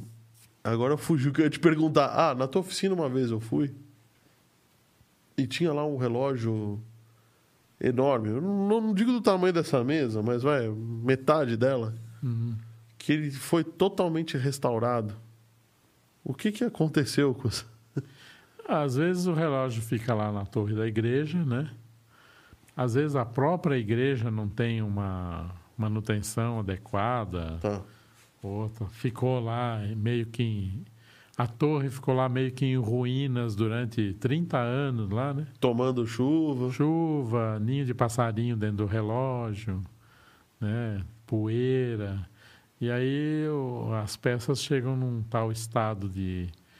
de, de, de- de- como é que fala? De deteriorização. De, de, isso, a palavra é essa, de, de- deteriorização que e aí você tem que desmanchar tudo, usinar peças novas se for o caso, eixos novos. A vantagem é que quando é um, um relógio de torre, como esse que você Uhum. viu, as peças são todas grandes, né? Então, Vai meter uma bucha ali, uma. é, um As- as- dá uma esmerilhada, tá É, tudo as bem. buchas, por exemplo, se o relógio só ficou parado 30, 40 anos, as buchas de bronze não estragam. Dificilmente. O que estraga são os eixos e as pontas de, de eixos feitos em ferro. Né?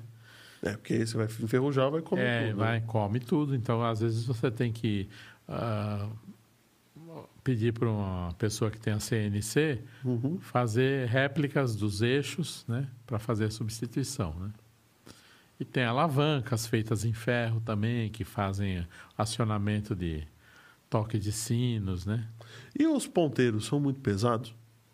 Não, os ponteiros são leves, eles são feitos de uma chapa fininha. Ele tem um contrapeso de chumbo na parte ah, contrária à ponta do, do ponteiro, né? Para não Pra ele- ficar entortando o eixo do, do relógio. Não, para ele ter equilíbrio.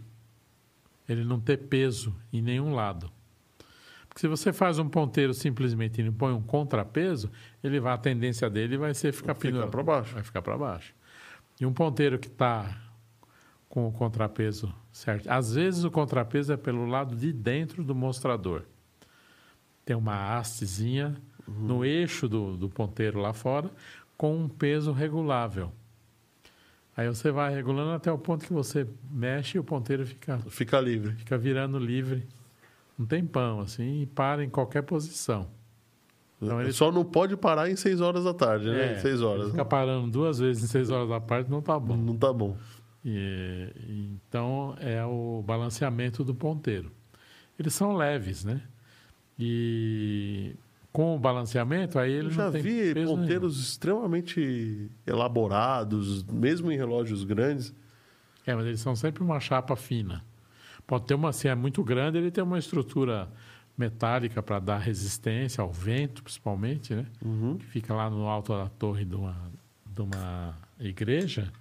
Às vezes tem vento, coisa que possa, pomba que posa lá no ponteiro. né? Teve um relógio aqui, acho que foi aqui em Carapicuíba, inclusive. Nós restauramos tudo direitinho e tal, aí o relógio parava. Voltava lá, olhava, examinava tudo, tudo em ordem, punha o relógio a funcionar. Dali Parava de novo. Parava de novo. né? E parava de novo. Aí um dia eu vim já no fim da tarde, no fim do dia, Hum. para olhar o que estava acontecendo. Aí eu descobri que os, o- os varões que transmitiam o movimento para os mostradores, à noite era puleiro de pomba. Então tinha lá 50 pombas todas puladas. Segurando o relógio, segurando o ponteiro. O eixo não virava, né? E o relógio parava. Poxa, é, porque é, esse era elétrico. Não, mecânico. Mecânico. Mecânico. Ah, aí o pêndulo para, o relógio para, né? É, a- a- a- você vê que o ponteiro é todo equilibradozinho para não exercer peso Sim. na Na movimentação. movimentação do relógio. Aí vai lá, posa 50 pomba no varão. é, é um peso considerável. O Considerável. relógio virar aquele monte de pomba assim. o É, e, e as pombas vão ficar fazendo força para o negócio não virar, dá. É, né? exatamente, elas vão se equilibrar. Vão se equilibrar. Aí eu- o mistério falei, olha, ou, ou o senhor dá um jeito de fechar aí as entradas de pompa, senão não tem relógio. Não, não vai funcionar. né? Ainda, ainda vai estragar a máquina. É, o Marco ainda vai viver parando, né? E esse foi o pior mistério que você já pegou ou já pegou uns perrengues de. Ah, são, Pra resolver são tantos anos que a gente nem sabe direito mais. E tantos relógios já recuperados. Né? Ah, tem um que você tem na mente assim que foi o. É, teve um que foi o, o- caso da. da- Esse das pombas? né? é, e, te- e teve um que ficou mesmo no tempo, assim, chovia em cima, assim, ele era. Sabe aquelas filmagens feitas no Titanic, lá no fundo do mar? Nossa. Você já viu aquelas filmagens? Já, que é todo cheio de areia, todo Aquela- aquela coisa acabado, tudo meio coisa destruído. cheia de pontas, assim, É. tudo assim. O... Aquilo parecia uma coisa resgatada de lá do Titanic, assim. Nossa. né? Então, teve lugares que a ferrugem, ela, ela formou uma amálgama, assim, que você quase precisava fazer prospecção para encontrar onde é que estava o eixo. Deu para restaurar isso? daí? Deu, funciona. direitinho. Funciona? No Brasil, nós tivemos um grande fabricante de, de relógio de torre de igreja, que fabricou centenas e centenas de relógios, que se chama Michelini, chamava Michelini, a fábrica era aqui em São Paulo. Michelini Filho, né? Com esse nome de italiano no passado era aqui em São Paulo mesmo. É, exato. Teve um fabricante também em Pouso Alegre que fazia um, um relógio muito bom, que era uma, uma cópia de um relógio francês, né? Fora os relógios estrangeiros, né? Recentemente, aí, alguns cinco anos aí, mais ou menos, para minha surpresa, numa cidadezinha pequena, bem pequena, do interior de Minas, encontrei um relógio fabricado em Turim. O relógio é uma máquina do relógio assim maravilhosa. Maravilhosa. Só devia estar empoeirada, né? Não, tava preta assim, da cor do microfone aqui. E aqui não dá para mostrar fotos aqui, né? mas ficou muito interessante depois de restaurado. O Roberto Castro fez uma pergunta bem legal. É, qual tipo de relógios são mais difíceis de restaurar? A corda, a corda com peso ou chave borboleta? É, o que acontece é que no, no relógio com corda e peso, é, muito raramente tem algum problema na tração do relógio. Ou seja, Sim, parte... porque a gravidade até hoje nunca falhou, né? É, e também o desgaste desse tipo de engrenagem é muito pouco, porque são engrenagens muito grandes, né? Uhum. E o desgaste que se apresenta é muito pouco. Nós restauramos lá o da, da igreja, da Basílica Velha de Aparecida, né? Que é um relógio também centenário, holandês, um relógio muito interessante. Ele funciona por um princípio parecido com aquele que você ia falar e eu te interrompi. Porque o que faz o tic-tac andar hum. são dois pezinhos assim, do tamanho de uma latinha de Cebion, com uma corrente. Sim. Que ele, um é mais pesado e o outro é, o outro é mais leve, é só para manter a corrente. Só para manter a corrente esticada. Esticada. Né? E ele vai fazendo tic-tac e vai descendo um e subindo o outro. Uhum. Né? E ele tem um dispositivo que de um em um minuto ele desarma esse, esse movimento dessa corrente, desarma esse dispositivo e ele movimenta a máquina e o, o mostrador do relógio externo, o mostrador grande, né? Ele, o ponteiro anda um minuto e para. Que ela dá uma volta e pá. E nessa volta, o que, hum. que ele faz? Aquele peso que desgastou chegou lá embaixo, quando ele movimenta o relógio, ele puxa, ele se dá corda de novo. Ele puxa o peso de novo, o pezinho. É um, quase um moto contínuo. É quase um moto contínuo. É, é isso mesmo? É, muito engraçado. Ele não é um moto contínuo. Não, ele tem perda no sistema, claro. Porque tem o peso grande que faz o trabalho de puxar o pezinho para cima. Ah, tá. Ah, ah entendi. Mas, ainda, mas você... ainda tem o peso grande. É, tá. sim, que movimenta aquele, o ponteiro, Movimenta tudo, né? Movimenta... É, movimenta o ponteiro lá fora que faz um minuto e para. Uhum. Aí o peso acabou de fazer o trabalho dele. Mas nesse movimento aí que ele faz... Ele sobe o aproveita peso... Aproveita a força... Do peso grande. Do peso grande que está movendo o ponteiro e puxa o pezinho para cima, né? E ele continua descendo por mais um minuto. Então, é, é, você olhando assim à primeira vista, fala, oh, rapaz, parece um moto contínuo, é muito interessante. Nossa, que interessante. É.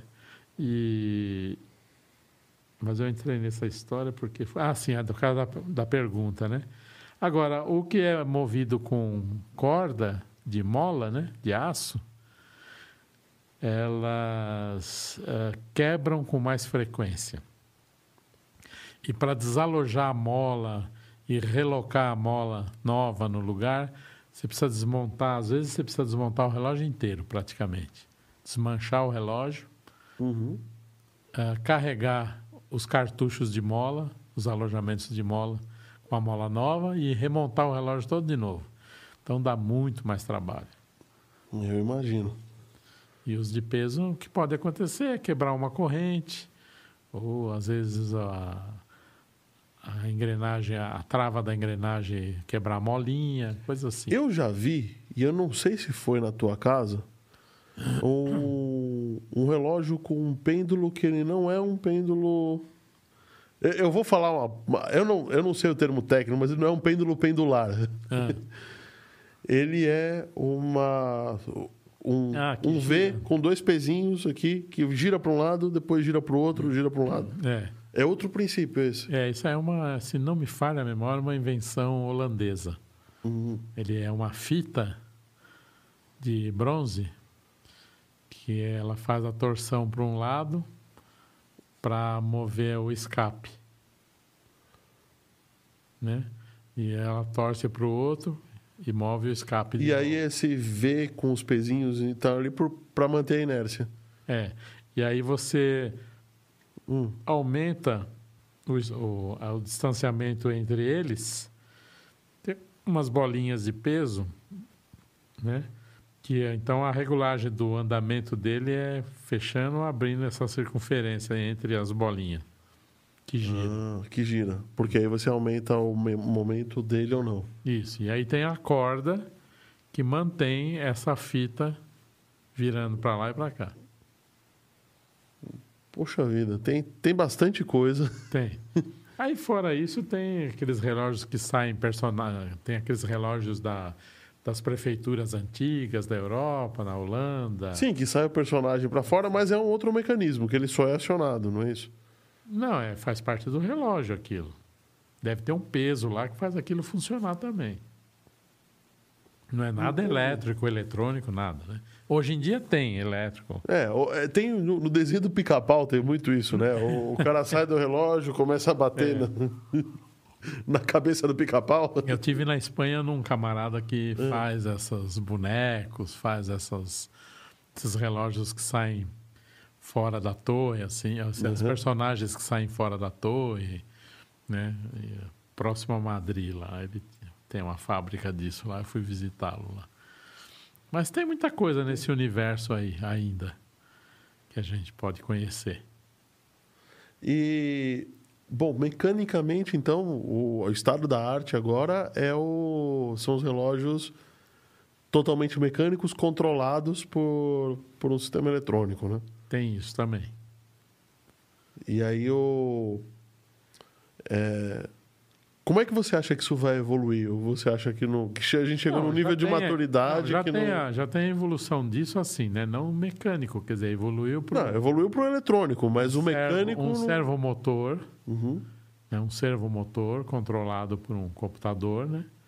Que ele Ok, faz tudo. faz tudo, se, se corrige, tudo certinho, né?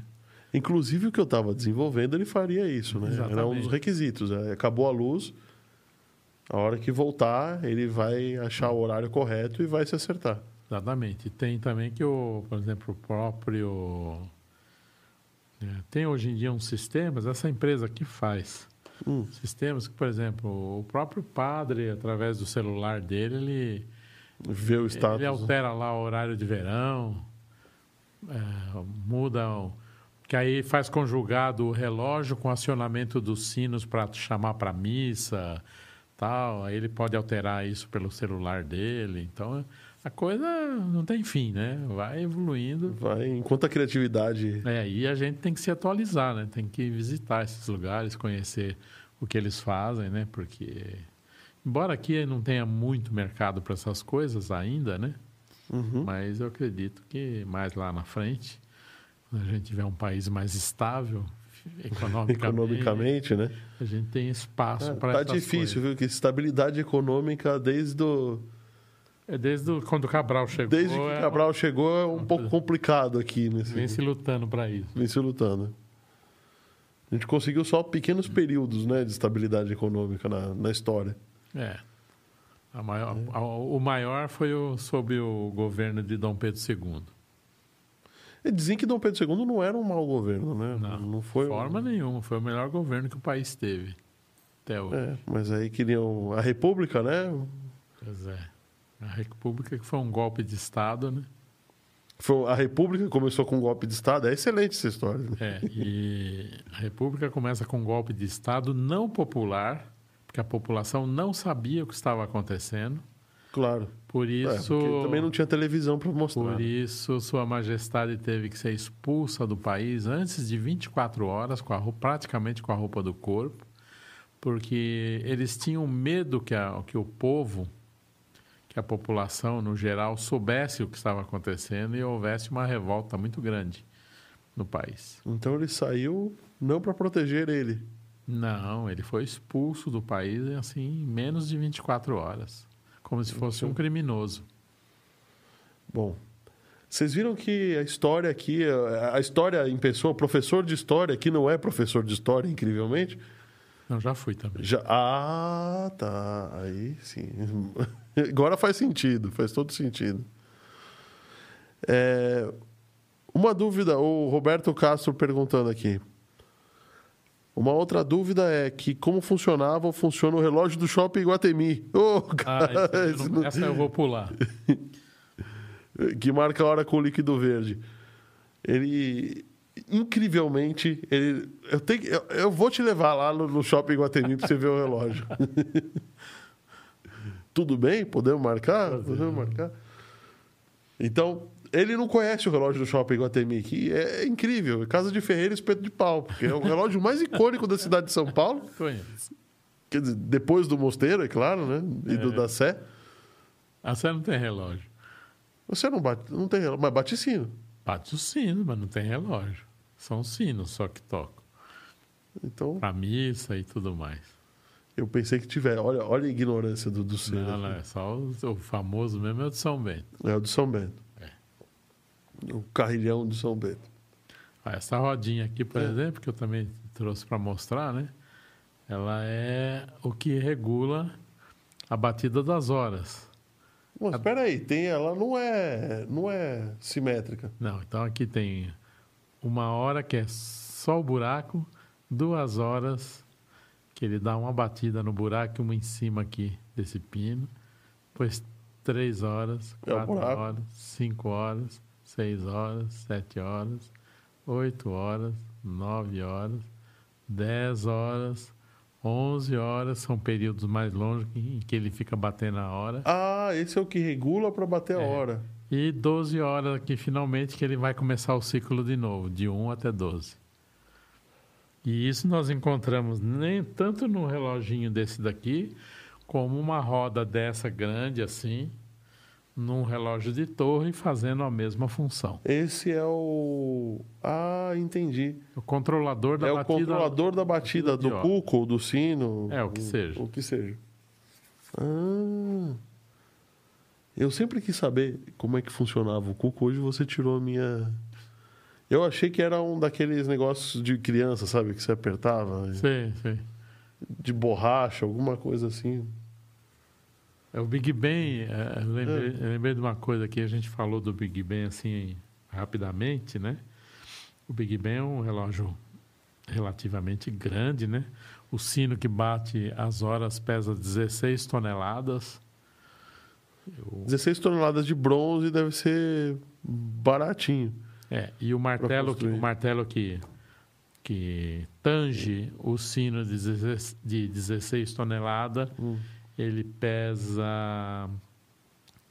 acho que é quase mil quilos, uma coisa assim, quase uma tonelada, né? É uma força É, imensa. considerável.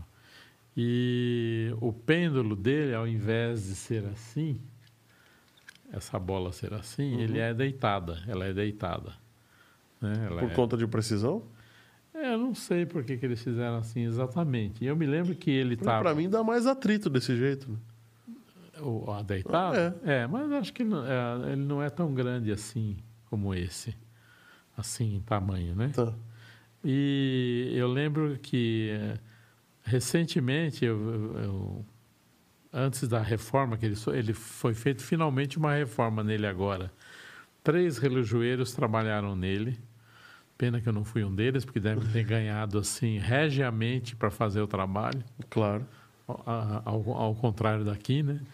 E- mas antes ele estava para questão de precisão, eles tinham duas pilhas de moedinhas dos dois lados do pêndulo. As moedinhas eram empilhadas para dar precisão de balanço e de peso Na... em gramas assim para ele funcionar direitinho. Você fez eu, eu lembrar agora de uma outra história, nada a ver com isso, mas que você lembrou de moedinha. A Rolls Royce, o controle de qualidade, diziam, né? Não sei se é verdade, diziam que o controle de qualidade dele, quando o carro saía, eles colocavam uma moeda Em pé. em pé, em Se ela cima não do caísse, motor, o motor e dava a partida. Se ela não caísse, estava tava O liberado. motor estava bom. É, pode ser que seja folclórico, mas não duvido. Você Porque- Imagina a precisão também, a precisão dessas daqui, É. dentro de um motor de Porque carro. é aquela coisa que eu falei no começo da entrevista aqui, que é, a- essas empresas, essas pessoas, elas a, primavam, né, de- pela perfeição, né, a honra da empresa era a perfeição e a precisão, né, Uhum. dos equipamentos. Mesmo essa empresa que eu mostrei aqui que faz ainda hoje relógios e sinos é uma perfeição. Assim. Eles trabalham dentro de um, uma busca de qualidade constante. É aí que o chinês com qualidade muitas vezes. É. Mas o, o, o suíço começou também dessa forma. Ele começou copiando o resto da Europa. É. E hoje você não fala nada. Tudo que vem da Suíça é bom. É, o chocolate, é o relógio, Canivete. é o canivete, né? Até o banco. É o banco. Até o banco. É, eu vou ter que encerrar, porque você sabe que a gente está batendo papo faz duas horas, né? Que bom. Sinal que conseguimos fazer um, um papo de duas horas aqui.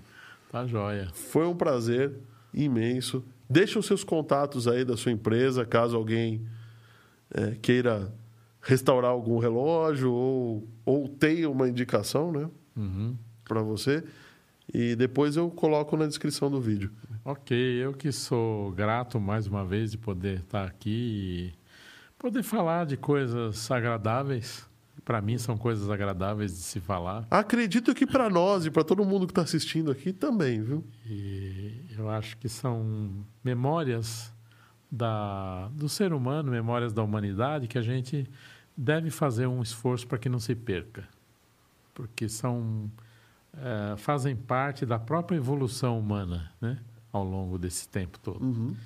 E sou grato, então, mais uma vez e estamos à disposição também quando quiser fazer Opa. qualquer outro assunto aí desses que a gente com essas coisas que a gente trabalha, estamos à disposição. Eu vou deixar um número de celular eh, meu, né? E eh, o WhatsApp é nesse número também. Eu tenho uma página no, no, no Instagram também, só que agora eu nem lembro de cabeça como é que é. Mas eh, a pessoa pode entrar em contato comigo pelo celular, que é 11 Uhum. é 97163 2207, né? Aí depois você pode colocar aí por escrito aí.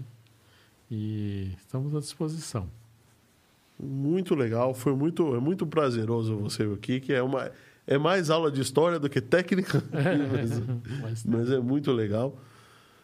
E muito obrigado. Até quinta que vem com outro 514 News, que a gente vai comentar notícias sobre o mundo da tecnologia. E sexta que vem vamos falar, é, fechando a agenda ainda, mas acredito que já está bem certo. A gente vai falar com o pessoal da ERP Serve e vamos falar sobre cloud. Cloud computing, computação em nuvem. Muito legal. Des- desmistificar muita coisa, porque acredite se quiser, computação em nuvem não fica na nuvem. É só um termo. Só o termo. É só o termo. O pessoal fica imaginando que está na nuvem. Tá na nuvem. Imagina cair um computador de lá, Pois que é. estrago que faz. Cai na cabeça de alguém. Cai na cabeça de alguém, bate num avião, né? É. Imagina. Bom, valeu, gente. Até quinta que vem. Estamos despedidos sexta do, que vem? do oráculo. E o Oráculo, Oráculo, muito obrigado por ter ficado aqui até essas al- altas horas da noite sem descanso. Boa noite. Boa noite. Boa noite. Valeu, gente. Até semana que vem.